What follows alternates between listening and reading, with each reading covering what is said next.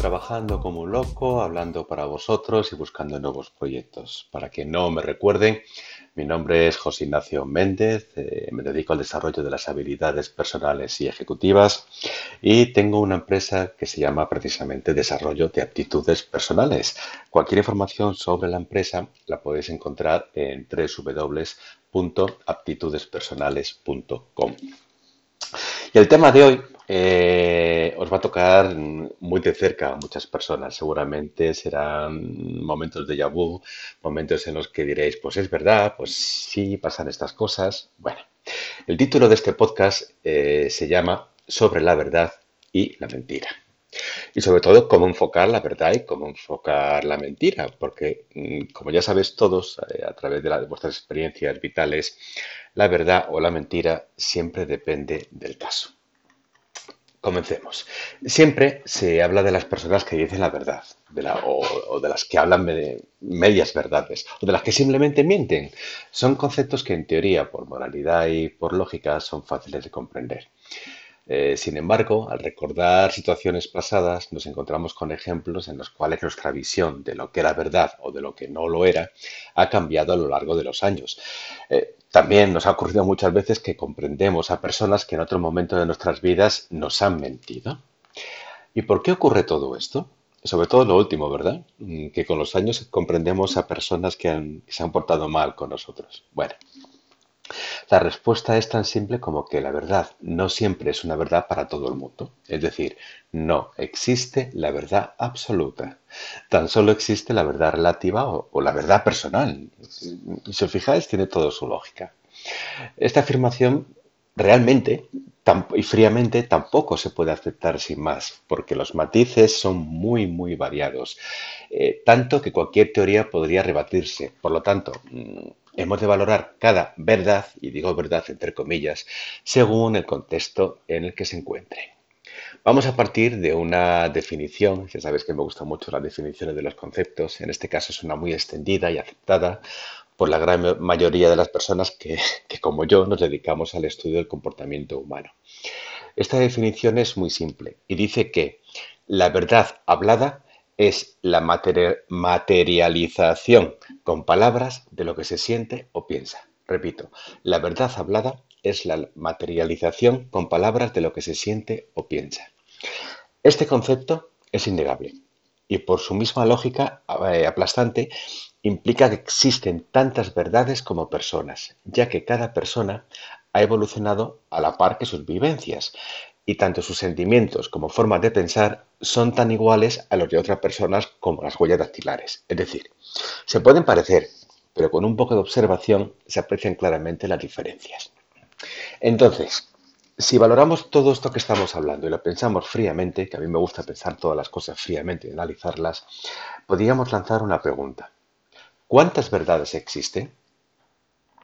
Es más, yo podría decir otra pregunta. ¿Se puede crear una verdad que nadie pueda rebatir? Ah, eso es interesante. Pues pueden surgir muchas más preguntas si pensamos sobre ello. Para empezar, para buscar respuestas, claro y por supuesto que existen verdades que nadie puede rebatir, aparentemente. Por ejemplo, si soltamos una piedra o cualquier otro objeto, es de lógica pensar que su movimiento va a ser descendente. Esto podría ser una verdad casi absoluta, ya que existe una fuerza real que se llama gravedad. La densidad de la piedra en relación a la del aire, pues lógicamente tiene su efecto, etcétera, etcétera, etcétera, etcétera. Ahora planteemos otro punto de vista. La piedra cae, claro que sí, al menos en el planeta Tierra, en nuestro planeta donde vivimos. En otro planeta, donde las leyes de la gravedad o de la densidad no sean las nuestras, es muy probable que la piedra simplemente flote o incluso se eleve. Bajo este cambio de escenario, Mm, ¿Se puede decir como verdad absoluta que si soltamos una piedra su movimiento será de caída? Categóricamente, no. Por mucho que nos esforcemos en querer tener siempre la razón, en estar convencidos de nuestra verdad, en defender nuestras posturas como si fueran las mejores y las más auténticas, siempre, siempre, siempre va a existir otro punto de vista que como poco va a hacer que se tambaleen todos nuestros conceptos. Es decir, que todo dependerá de la capacidad de la persona que tengamos delante para negociar con los conceptos y las realidades que hay en consecuencia. Nunca olvidemos estos conceptos, pues nos convertirán en seres humildes y abiertos a adquirir nuevos conocimientos, ya que la sabiduría real está en aprender y comprender las experiencias de los que nos rodean, igual que ellos, en teoría, siempre digo en teoría, aprenderán de las nuestras. Nuestras opiniones sobre los demás cambian a lo largo de los años, porque nuestro concepto de verdad ha cambiado también en base a nuestras experiencias. Y lo que antaño eh, veíamos como una mentira, ahora lo vemos como una opinión distinta. E incluso es posible que como una opinión acertada. O sea, fijaros hasta qué punto pueden cambiar todas las cosas. Todo esto demuestra una vez más que la verdad jamás es absoluta. Al contrario, existe una verdad para cada persona y una verdad para cada época de la vida de esa misma persona. Eh, a ver, un ejemplo que os puedo poner. Imaginar a vosotros con 15 años. Con 15 años os gustaba el tipo de música A. Os gustaba tanto, tanto, tanto que el resto de música B o C o tipo D no podíais ni soportarlo. Y, lo único que pensabais era que la música A era la mejor, la estupenda, la maravillosa y la única que debería gustar a todo el mundo. Y el resto pues eran personas extrañas. Eh, con el paso de los años nos vamos dando cuenta que no solamente nos gusta la música A, sino que también nos gusta la música B, C o D. ¿Eso significa que estábamos equivocados en ese momento? No. En el momento que éramos más jóvenes teníamos esa forma de pensar ya nuestra verdad. Y cuando hemos crecido, esa verdad ha cambiado, ha evolucionado y nos encontramos con que tenemos otra verdad completamente diferente a la que para nosotros era antes.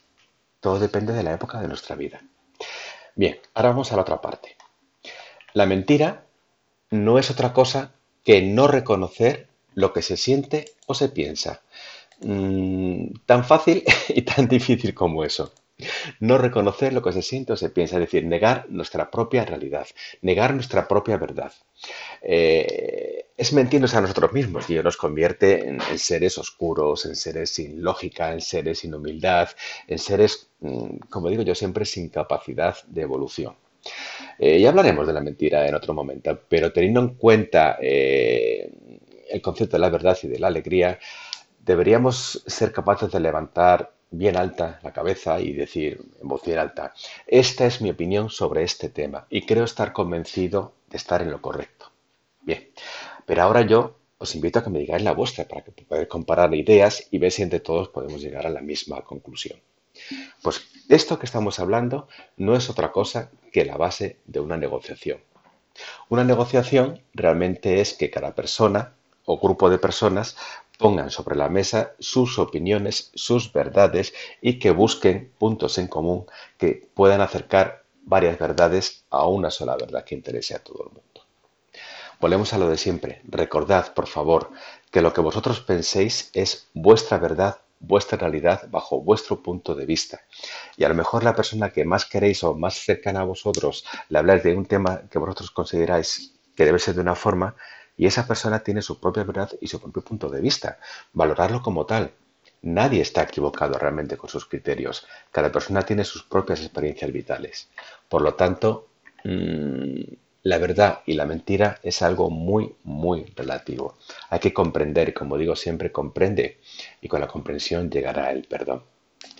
Y yo creo que por hoy nada más. Ya os he dado bastantes temas para poder mm, romperos, entre comillas, la cabeza unas poquitas horas pensando en qué es verdad y qué es mentira de todo lo que os rodea. Así que nada más, recordad que me puedes encontrar en www.altitudespersonales.com y espero veros por aquí. Bueno, más que veros, saber que estáis por aquí muy pronto. Un abrazo para todos.